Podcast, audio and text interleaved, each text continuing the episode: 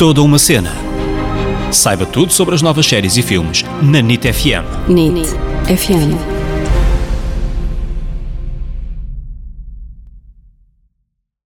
Hello! Bem-vindos a mais um episódio deste podcast que é toda uma cena. Eu sou a Ana Isabel Souza, Ana para os amigos. Eu sou o David Correia, David para os amigos. Então, depois de um período de férias, onde estivemos ausentes, voltámos. Ah, estamos de, de regresso. Uh! E vamos chamar a isto a quarta temporada de, de toda uma cena. E para começarmos esta quarta temporada, vamos voltar aos nossos inícios. O nosso podcast começou com um episódio onde falávamos de Casa de Papel, por isso vamos voltar a falar nesta série que não deixa ninguém indiferente. É verdade, já toda a gente conhece esta série e mesmo quem não conhece já viu de certeza um bando de, de bandidos, um bando de bandidos. Um bando de bandidos. Com macacões vermelhos e máscaras do Dali. Neste momento, a série já vai na quinta temporada e infelizmente a última. Acabar.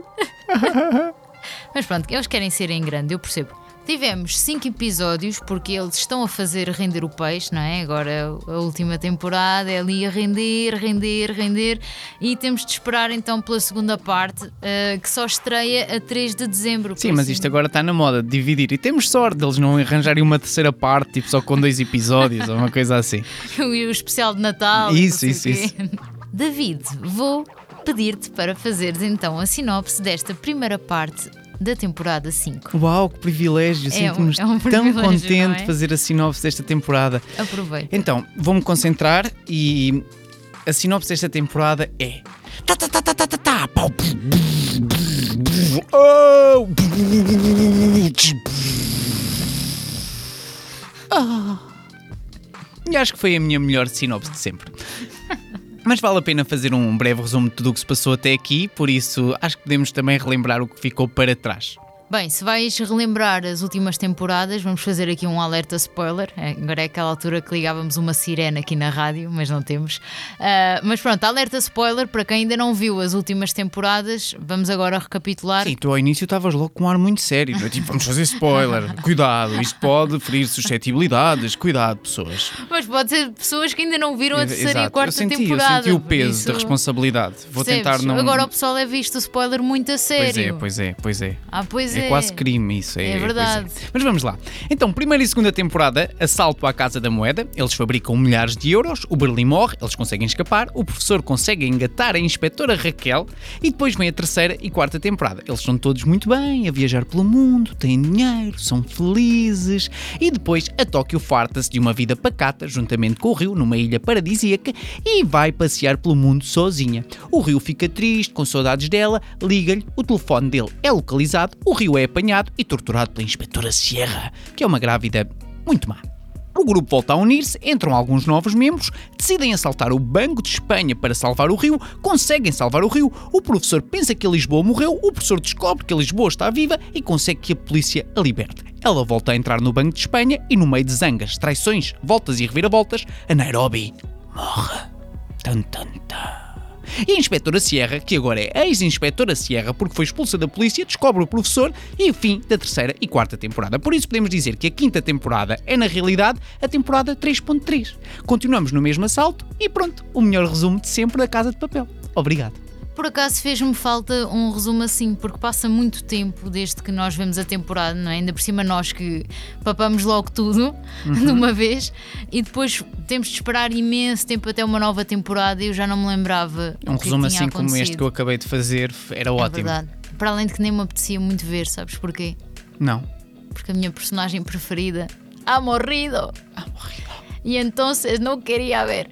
Mas, mas continua fixe, por acaso continua fixe a, a, Casa de Papel, muito intenso, não é? Parece que uma pessoa já não se lembrava da, da intensidade que aquilo é, Eles vivem tudo sempre muito intensamente. tudo a sério, é tipo, ah, oh, pois é, Casa de Papel é assim, calma, isto não dá para ir à casa de banho enquanto estamos a ver isto. Eu, na, já que falas nisso, eu a quarta temporada fiquei um pouco desiludido, porque também estava à espera de um fim da história, porque estávamos habituados à primeira e segunda temporada e houve um fim. E depois houve a terceira e na quarta temporada eu estava à espera de um fim. E isso não aconteceu e fiquei um bocadinho, um bocadinho triste, não sei, ou desiludido. E depois, ainda por cima, meteram-nos de novo à espera e depois veio o Covid e tivemos de esperar mais e eu acho que não gostei muito disso. E depois esta, esta quinta temporada eu achei a mais interessante, porque colocou-me também de novo agarrado ao ecrã, porque lá está essa intensidade toda que eles têm e essas coisas, uma pessoa acaba por se esquecer. Voltou-me também a dar interesse pela história e teve a capacidade de me surpreender. E eu fiquei com muita vontade de saber como é que vai acabar a Casa de Papel. Tenho Ah. essa, essa vontade. Estou ali daquelas pessoas ansiosas pelo tal 3 de dezembro, já, já marcámos na agenda e não sei o quê. É só desses. Não, por acaso é verdade. E uma coisa que eu já não me lembrava que eles fazem e que está ali entre o. Está bem, pronto. Que é do nada, tipo, não é nada o momento apropriado para estar a falar de coisas sentimentais, mas eles do nada estão tipo a falar de coisas bué sentimentais, a declararem assim, não sei quê, e a falar de casamentos, ou a falar disto, ou a falar daquilo, e é tipo. Mas isso acaba por Agora ser não também é já um pouco a imagem de marca. É, é? mas eu já Estamos no me meio de uma esquecido. bazuca, a bazuca vem e de repente eu amo-te. Eu amo-te, não sei se vamos conseguir sobreviver a isto, mas eu ficaria contigo. Eles são muito assim. Yeah, já me tinha esquecido do quão inoportuno é esses momentos que é tipo, não, agora não há tempo para isso, não há tempo, vamos, mas é a ação. Mas não, eles estão ali a ter conversas muito sentimentais. Eu gosto, eu gosto de partes sentimentais, mas É. é, eu estou ali tipo, man, agora não. Mas é assim a casa de papel. Pois é, é assim e continua bastante viciante, não há dúvidas disso. Claro que há sempre aquelas coisas que, por exemplo, eles mandam uma rajada de tiros e os tiros nunca acertam em ninguém, ou muito raramente acertam, mas é tipo, a sério, que mandaram uma rajada de tiros sobre o Gandia, mas o Gandia não leva nem um tiro. Epá. Mas pronto, é aquelas coisas de vou acreditar, vou Também é acreditar. um filme, e- é uma série. Eles não Yeah. podem matar todos logo, senão a série também nem cinco episódios tinha. Era Sim. um e pronto. Sim, e por a a é quantidade de que- tiros e explosões desta temporada morriam então- todos logo e nos primeiros 10 minutos. É verdade. Mas pronto, o que interessa é continuar a ser muito viciante. E tem um, um final, não é? Que, não- que quem já viu sabe do que é que eu estou a falar. Que eles estão a ser já muito atrevidos. Estão, nota-se mesmo que estão numa de fechar a loja, tipo, faltam cinco episódios e já estão a, a ter escolhas que tu ficas. Ah, meu Deus. Mas pronto, quem, quem já viu sabe perfeitamente do que é que, do que, é que estamos a É falar. melhor avançarmos, senão matam-nos. Pá, quem eu estou a achar muita graça é a, a inspetora Sierra, a Nayu Nimri. Eu já, já adorava fazer a, a Zulema no vis-a-vis. Ela tem sempre muito jeito para fazer estas mazonas que no fundo têm muita graça, não é? Aqui como, na, como ela faz com a Sierra e eu, pronto, transferi um bocadinho o meu amor da Nairobi. Ela consegue ser Para- aquela mulher bruta, bruta, mas engraçada ao mesmo Sim. tempo, no meio da, daquela brutalidade toda. Ela é muito engraçada.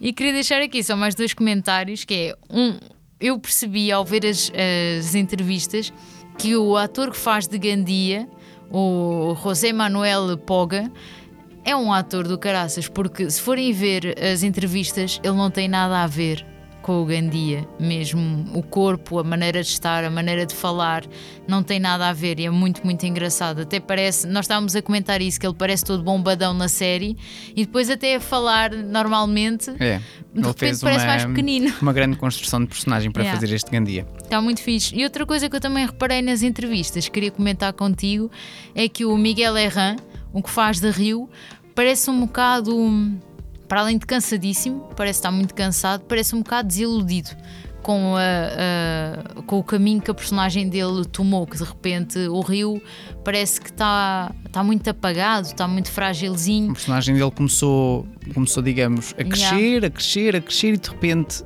começou a cair, a Sim. cair, a cair, a cair e não sabes onde é que Já não é nada heróico, que vai parar? não sei. E, e acho que ele está um bocado. Não sei se quem, já, se quem já viu as entrevistas vai concordar comigo, mas a mim parece-me que ele está um bocadinho já desmotivado, talvez. Não sei. Talvez. Achei, achei um bocado isso. Uma coisa engraçada, uma história de bastidores que eu descobri é que estava toda a gente com muito medo ah, das cenas entre a Nayu Animri e o Álvaro Morte, porque eles são o oposto a nível de trabalho de ator, são o oposto um do outro. Ele é um ator muito técnico e ela é toda uf, bué, instintiva, isto hoje sai assim, amanhã sai de Sempre a outra forma. viver a cena e o momento. e por causa disso toda a gente da equipa de produção e o realizador estavam com muito medo que eles não se dessem bem porque tinham algumas cenas juntos, não é? Agora que, que a Sierra entrou no, no esconderijo do professor e estava toda a gente, é pá, agora se eles não se derem bem vai ser um problema. Mas acho que acabou por resultar muito bem porque complementaram-se um, um ao outro, sendo um muito técnico e a outra muito, muito emotiva. Para além de que o Álvaro Morte era um grande fã dela já desde a escola de teatro, porque ela já, já está há alguns, alguns anos na indústria e, e ele sempre foi um admirador do trabalho dela. Já que estás a falar do Álvaro Morte, eu vou também falar um pouco sobre a carreira dele. Ele começou a carreira ainda com o verdadeiro nome, que era Álvaro António Garcia. Uh, ao longo dos anos, ele foi tendo papéis pequenos em diferentes séries da televisão espanhola e depois continuou à procura de uma oportunidade a sério.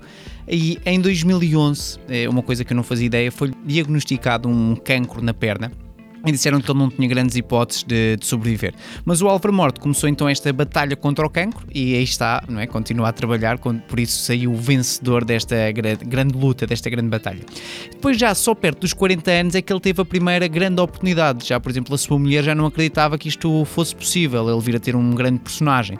Posso dizer que, recuando, por exemplo, ao ano de 2012, eh, ele fundou a primeira, a primeira, não sei se foi a primeira, mas fundou uma companhia de teatro onde ele faz espetáculos de Shakespeare para escolas, para poder também educar os mais novos e mostrar-lhes uh, estes espetáculos.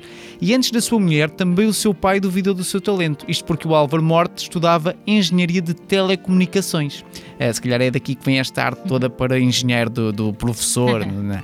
Mas e o, o pai ficou espantado quando este lhe disse que queria seguir a carreira de ator, não, não estava nada à espera. Hoje é, é mais um pai babado pelo que o seu, digamos, professor, aqui entre aspas, uh, nos tem dado. É pena não conseguirmos fazer o resumo da carreira de todos os atores, mas não o episódio ficaria enorme, porque agora o elenco da, da Casa de Papel tem imensa gente já. Uh, mas depois, se quiserem algum resumo em específico, depois manda-nos a sugestão para as redes sociais que nós, que nós fazemos. Temos aqui muitas curiosidades, até porque no primeiro episódio não contámos propriamente muitas curiosidades da Casa de Papel, por isso agora temos aqui várias da quinta temporada e outras mesmo do início da série. Mas vamos começar pela quinta temporada, que é o que está mais fresquinho, está mais próximo. E a primeira curiosidade é quando gravaram o nono episódio, ou seja, o penúltimo episódio da temporada e de tudo, ainda nem sequer tinha o último episódio escrito. E quando finalmente escreveram, tiveram 33 versões diferentes. Até chegaram a gravar de uma forma, depois viram, acharam que não era a certa, voltaram a gravar o último episódio e foi assim. Por isso podia ter acabado de uma maneira, ou pode vir a acabar de uma maneira completamente diferente, não é? Que ele deve ter dado ali voltas e voltas e uhum. voltas. Como sabemos, a Casa de Papel tornou-se uma das séries mais vistas no mundo, porque tornou-se um fenómeno. Um fenómeno. Por exemplo, na Índia existem muitos fãs da Casa de Papel, e houve uma empresa de tecnologia da Índia que resolveu dar aos funcionários um dia de folga para todos assistirem à estreia da primeira parte desta quinta temporada. A empresa em questão chama-se Verve Logic. Logic, Logic, se calhar foi um bocado francês, mas pronto, é Verve Logic, o nome desta empresa que deu o dia 3 de setembro para, para os empregados todos folgarem. Grande empresa. Outra curiosidade é que o plano do assalto ao Banco de Espanha em real, ou seja, aquilo que nós vemos do cofre que, que quando há uma tentativa de roubo começa a encher-se de água e inundar e tudo mais, tudo isso é verdade, ou seja, eles planearam o assalto mesmo como se fosse o verdadeiro Banco de Espanha, com todo aquele sistema de segurança, o que é que aconteceria e como é que se safavam uh, se isso acontecesse. Claro que o Banco de Espanha não, não deixou gravar lá dentro, obviamente, não é? Ah, vamos aqui gravar uma tentativa de assalto. Até porque podia ser um assalto verdadeiro. Imagina que era um grande plano para assaltar mesmo é. o banco. Tudo certo e tal, eles fazem isto muito bem. Não. Então, claro que não deixaram gravar ali.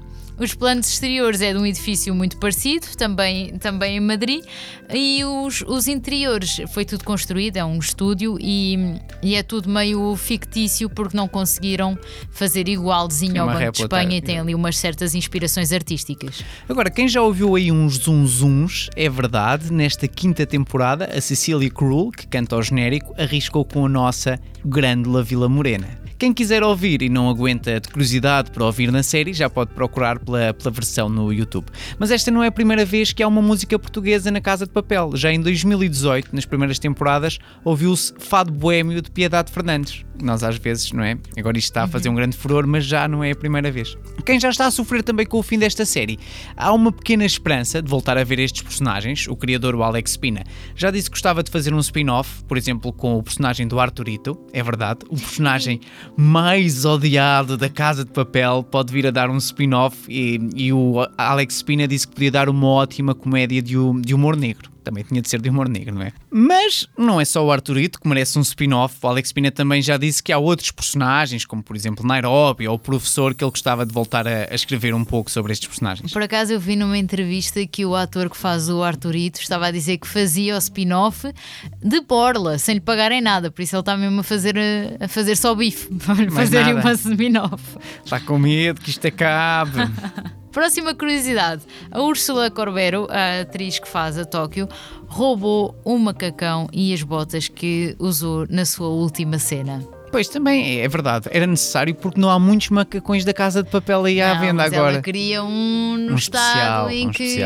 Hum, Estou a perceber. Da, última cena. Sim, estou a perceber, estou a perceber. Queria- E então roubou. Olha, e vou aqui contar também uma curiosidade sobre o Miguel Herrán, que ele foi de férias e quando desceu para a piscina, ele foi de férias para fora de Espanha, não era conhecido, pensava ele, então foi de férias para fora de Espanha e quando desceu para a piscina com os amigos, os seguranças começaram a expulsar toda a gente da piscina e ele não percebeu o que é que estava a passar e de repente ficou só ele e os amigos na piscina com os seguranças. Então o que é que aconteceu? O dono do hotel, mais uma vez, era fã da Casa de Papel e quando descobriu que um dos atores ia estar no seu hotel, decidiu oferecer-lhe uma prenda e deixou então a piscina do hotel vazia para ele estar ali a desfrutar à vontade com os amigos. Ganda patrão. Para saberem mais curiosidades desta primeira parte da quinta temporada, podem ver o documentário que está na Netflix, que é um documentário do backstage chamado De Tóquio a Berlim, que mostra uma imensa coisa, como por exemplo, mostraram uma curiosidade que eu achei muito engraçada, que é que uma cena, só uma cena de ação, demorou três semanas e meia para ser gravada. Eles ficaram ali Aqueles dois, três minutos que nós vemos. Sim, era só dois, três minutos. Eles ficaram ali três semanas e meia sempre a repetir todos os dias.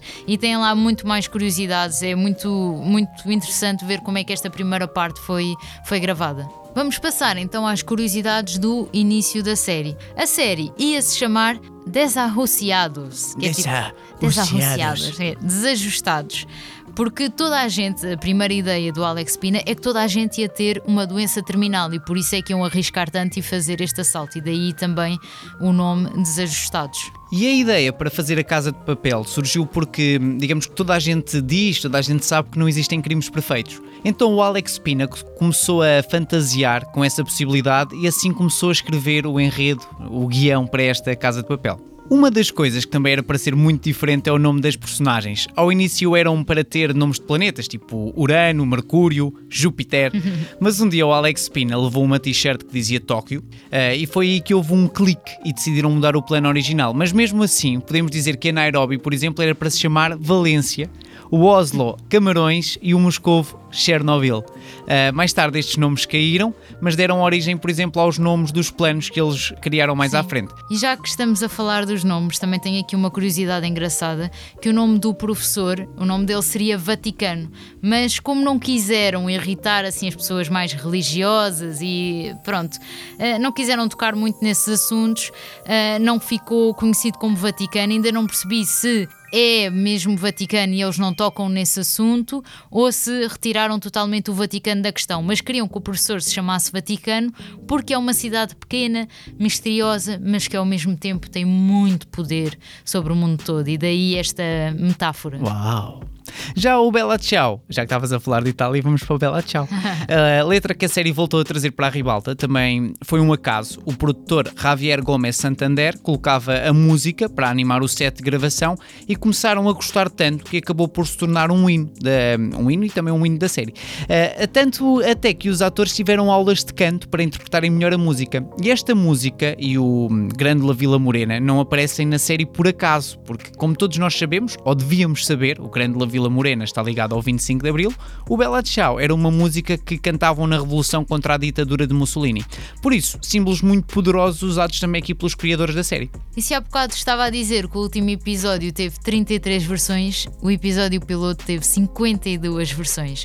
O Alex Pina é aquela pessoa, olha, que, que eu ficava uh, a transpirar por todos os lados, porque ele gosta de escrever tudo em cima da hora. É tipo, tudo em cima do joelho. Então está ali, ainda, ainda estão a gravar um episódio, está ele a escrever o próximo ao mesmo tempo que vê, depois está a reescrever e ele gosta muito de, deste processo porque diz que cria o caos e a adrenalina que é necessária para a série. E ao início fizeram vários testes com várias máscaras diferentes, incluindo a do Dom Quixote, porque é um sonhador e um romântico e achavam que também era um bom símbolo, mas a máscara que ficou mais intrigante foi a do Dali, por isso é que seguiram com, com a máscara do, do Dali. Quiseram fazer esta homenagem porque o Dali foi um pintor surrealista que acreditava que nós não devíamos ter limites, que a nossa imaginação não devia ser limitada por nada e que não devíamos ter medo de causar a confusão. Daí também escolherem a, o Dali como personalidade aqui do, do assalto. Realmente, uma coisa que os personagens desta série não têm medo de fazer é criar a confusão. Aquilo é confusão por todo lado. É na Espanha aquilo é tudo a arrebentar. estão muito inspirados pelo Dali. E tal como o Banco de Espanha, a Casa da Moeda também não deixou gravar a série lá. Uh, e então o que é que eles fizeram? Na altura, o Alex Pina estava a gravar também o Vis-a-Vis, por isso fizeram reciclagem, aproveitaram o cenário do vis-a-vis, que vocês repararem, há, há aquele corredor muito profundo da prisão que é igual ao corredor onde estão os reféns da Casa da Moeda. Eles aproveitaram o cenário do vis-a-vis e fizeram o cenário da Casa da Moeda. Quem é fã da série também sabe que a Tóquio acaba por ser a narradora. A ideia inicial passava por colocar o professor ou até mesmo o Moscovo como narradores. Isto foi uma coisa que surgiu depois. Outra coisa que só surgiu mais tarde foi também o professor e o Berlim serem irmãos. Isto porque foram os próprios atores que foram sugerir depois ao, aos criadores da série que os seus personagens se tornassem irmãos e a ideia acabou por colar. Já mais uma coisa coisa foi a personagem da Nairobi, que ao início não aparecia na série de todo. Depois os criadores acharam que podia ajudar os outros personagens a brilhar e convidaram então diretamente a Alba Flores para interpretar a, a personagem da Nairobi, sendo a única, a única que não precisou de casting. E vamos dizer que acertaram na Mush, tornou-se uma das personagens favoritas do público. Eles mataram-na. Eu, eu não quero falar mais. Continua tu. Eu também não tu, consigo. Acaba tu, por favor. Yeah, foi a melhor decisão da vida deles, foi contratarem a Alba Flores. Pá. Uma curiosidade dos castings muito engraçada foi o casting do Jaime Loriente, porque o, no guião já dizia que o Denver tinha um riso assim diferente. E isto não, o, a ideia de ter um riso diferente não é dele. E muitos atores que leram o guião iam lá, faziam o Denver e apresentavam o riso, mas nenhum era assim aquela coisa. E o Jaime Loriente esteve em casa a treinar vários risos e só parou até encontrar um riso que lhe desse também muita graça a ele. Não, mas é pena porque esse riso era realmente uma coisa e uma marca da série e também é cada vez menos usado. E é pena porque eu Por acaso é verdade. Por acaso é verdade, está a desaparecer um bocadinho. Mas pronto, isto foi um riso que, que ele descobriu em casa e que levou para o casting e graças a isso também eh, as diretoras de casting acharam muita graça e foi assim que ele também conseguiu Denver. A série ia ser cancelada ao início, foi produzida pela Antena 3, uma produtora de Espanha, e ia ser cancelada logo depois da primeira temporada. Porque... Não, é, foi mesmo cancelada. Foi mesmo cancelada. Pois acho que a Netflix comprou e depois aí é que aquilo ah, começou a ganhar este protagonismo todo. Pois foi. Ou seja, os atores uh, no Instagram começaram a perceber que estavam cada vez com mais seguidores e foi aí que se começou a perceber que aquilo ia se Sim, foi, assim, foi a Netflix que uhum. salvou a série porque uh, primeiro cortou os episódios, acho que os episódios estavam muito longos Sim. e foi a Netflix que os meteu mais curtinhos e, que, e foi aí que começou a explodir tudo. E, e nota-se bem a diferença porque na terceira temporada já é produzida pela Netflix e há muito mais investimento. Dinheiro, há muito mais dinheiro para criar as coisas. Exatamente, que ajuda. E se querem perceber isto tudo, há um documentário também na Netflix muito, muito fixe sobre a Casa de Papel chamado El Fenómeno, que mostra tudo isto, a série ia sendo cancelada e depois este, como é que foi esta explosão toda. A última história que eu queria contar é uh, uma história engraçada das atrizes uh, da, da Úrsula Corbero e da Alba Flores, que tinham de fazer uma cena, não sei se vocês se lembram, é uma cena até icónica, que é de, da primeira temporada, quando elas estão zangadas, há uma cena onde a Nairobi e a Tóquio estão zangadas, discutem e depois vão fazer as pazes. Uma vai ao quarto da outra e começam a fazer as pazes, entretanto começam a beber e às tantas estão tipo a fazer twerk e a dançar e ficam todas malucas. E o engraçado, normalmente a fazer estas cenas, os atores bebem água, uh, ice tea para parecer whisky, uma coisa assim. E o realizador meteu rum nessa cena para elas beberem shots. O que é que acontece? Elas ficam todas malucas e uma cena que até supostamente ia ser gravada rapidamente, elas começam a inventar cada vez mais coisas, a fazer twerk uma em cima da outra e não sei o quê, todas malucas. E então ficaram ali imenso tempo a gravar a cena, já as duas todas bêbadas e do nada as personagens delas ficam amigas uma da outra. E o mais engraçado é que na vida real as duas atrizes também não eram amigas, não tinham muita intimidade até ali e depois dessa cena ficaram amigas. E outra coisa gira é que a seguir a essa cena, Ursula Corbero tinha de gravar uma cena trágica onde ela descobria uh, uma coisa sobre a mãe dela. Era uma notícia qualquer assim, muito trágica sobre a mãe dela. E ela tinha ficado bêbada, não é? Porque não está habituada a beber. E do nada ela estava, e agora a seguir tenho de gravar a cena da minha mãe, não sei o quê, como é que eu faço isto. Só que às tantas elas inventam tanta coisa com o twerk e ficarem todas malucas que o realizador só dizia: Olha, deixa sim. fazer isto, deixa ver isto, deixa fazer este plano. Sim, sim. Que às tantas disseram: Olha, opá, nós atrasámos-nos tanto a gravar esta cena que já não tens de gravar a cena da tua mãe hoje, gravas só amanhã. E ela ficou tipo: Oh! Yes! Oh, oh ainda bem que eu estava toda bêbada já, já não ia conseguir fazer isto. E pronto, é, é, engraçado saber a história desta cena que ficou, ficou tão icónica, ficou tão engraçada e que juntou as duas atrizes que se divertiram tanto a fazer a cena juntas que ficaram amigas a partir daí. E já que estás a falar da Úrsula Corbero, eu vou só terminar desta maneira. Ela hum, vai estrear um filme também em Hollywood, ou vai fazer um filme em Hollywood, vai fazer o terceiro filme da franquia do G.I. Joe. Eu nunca vi, mas sei que ela vai entrar agora neste terceiro filme, por isso se quiserem continuar também a ver outras coisas dela, para além da Casa de Papel, tem aqui esta oportunidade. E este foi o nosso episódio sobre La Casa de Papel. Se quiserem seguir o nosso podcast, podem fazê-lo através das redes sociais, podem-nos também ouvir no Spotify ou aqui através da rádio da NIT FM. Muito obrigado. Uma grande beijoca. E até para a semana.